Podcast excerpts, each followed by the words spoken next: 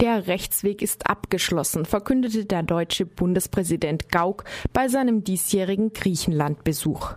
Hintergrund war das Thema der Entschädigungsforderungen griechischer Opfer für deutsche NS-Verbrechen.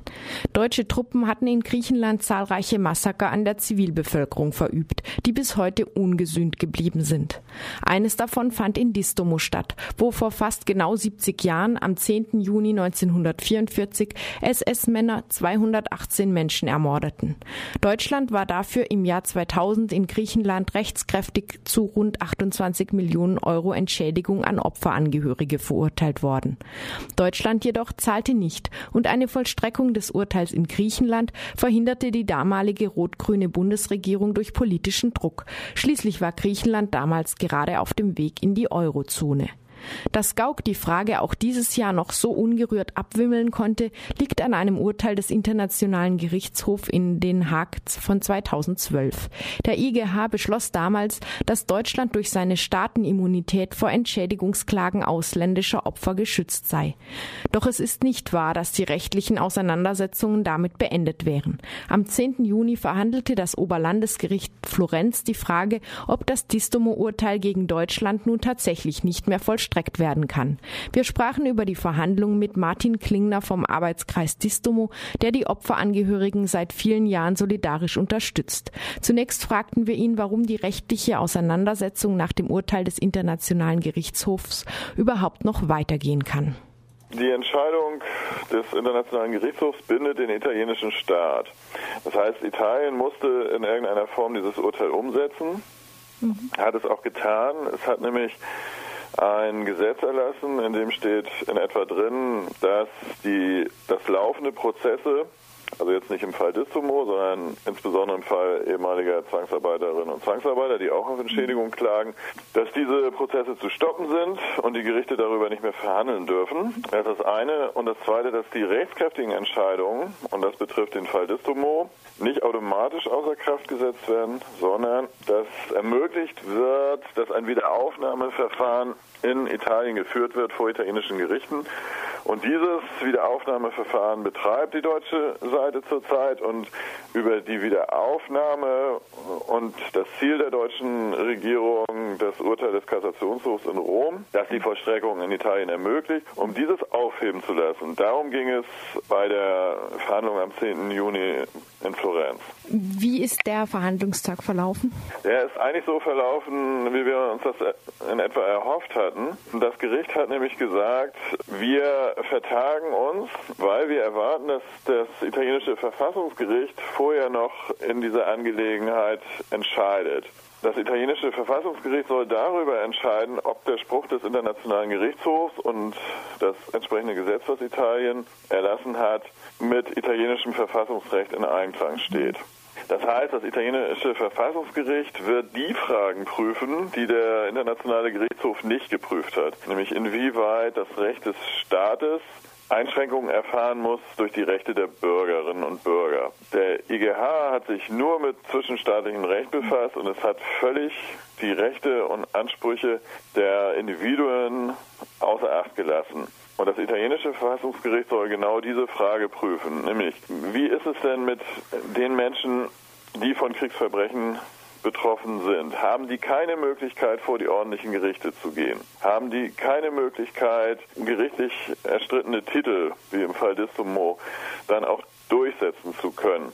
Das sind alles Fragen, die mit grundsätzlichen Prinzipien eines Rechtsstaats zu tun haben. Nämlich hat der Bürger, hat die Bürgerin eine Möglichkeit, zu ihrem Recht zu kommen? Hat sie eine Möglichkeit, ihre eigentumsähnlichen Rechte durchsetzen zu können? Und ist das mit der Menschenwürde in Einklang zu bringen, wenn diese Möglichkeit nicht besteht. Nun ist ja in all diesen Fällen ein großer Zeitdruck zu beobachten. Die überlebenden Opfer und auch die Opferangehörigen werden immer älter. In welchem Zeitraum ist denn mit einer Entscheidung des italienischen Verfassungsgerichts zu rechnen? Das Oberlandesgericht Florenz hat sich auf einen Termin Ende November 2015 vertagt. Ich nehme mal an, dass das nicht ganz zufällig war, sondern dass zu erwarten steht, dass im nächsten Jahr eine Entscheidung des Verfassungsgerichts kommen wird. Es ist natürlich richtig, die Überlebenden sind teilweise schon in höherem Alter und es sind tatsächlich auch schon Einzelne verstorben, seit dieser Prozess angelaufen ist.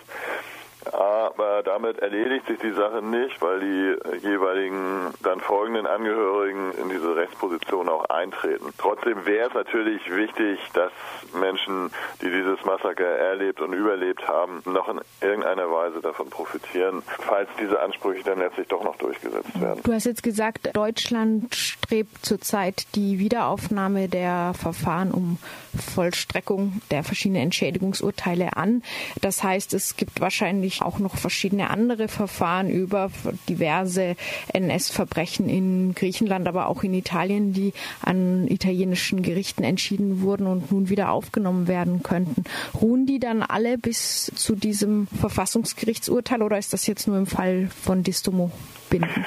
Also ursprünglich hat ein anderes Gericht in einem Fall wo es um die Entschädigung von NS-Zwangsarbeitern ging, entschieden, dass es eine Vorlage an das Verfassungsgericht gibt. Wie die einzelnen Gerichte jetzt damit umgehen, das ist unterschiedlich, aber ich denke, es wird die Tendenz sein, dass in allen Verfahren wahrscheinlich ausgesetzt wird und auf diese Entscheidung des Verfassungsgerichts gewartet wird. Es gibt möglicherweise trotz dieses laufenden Verfahrens die Möglichkeit, weiter in deutsches Eigentum zu vollstrecken.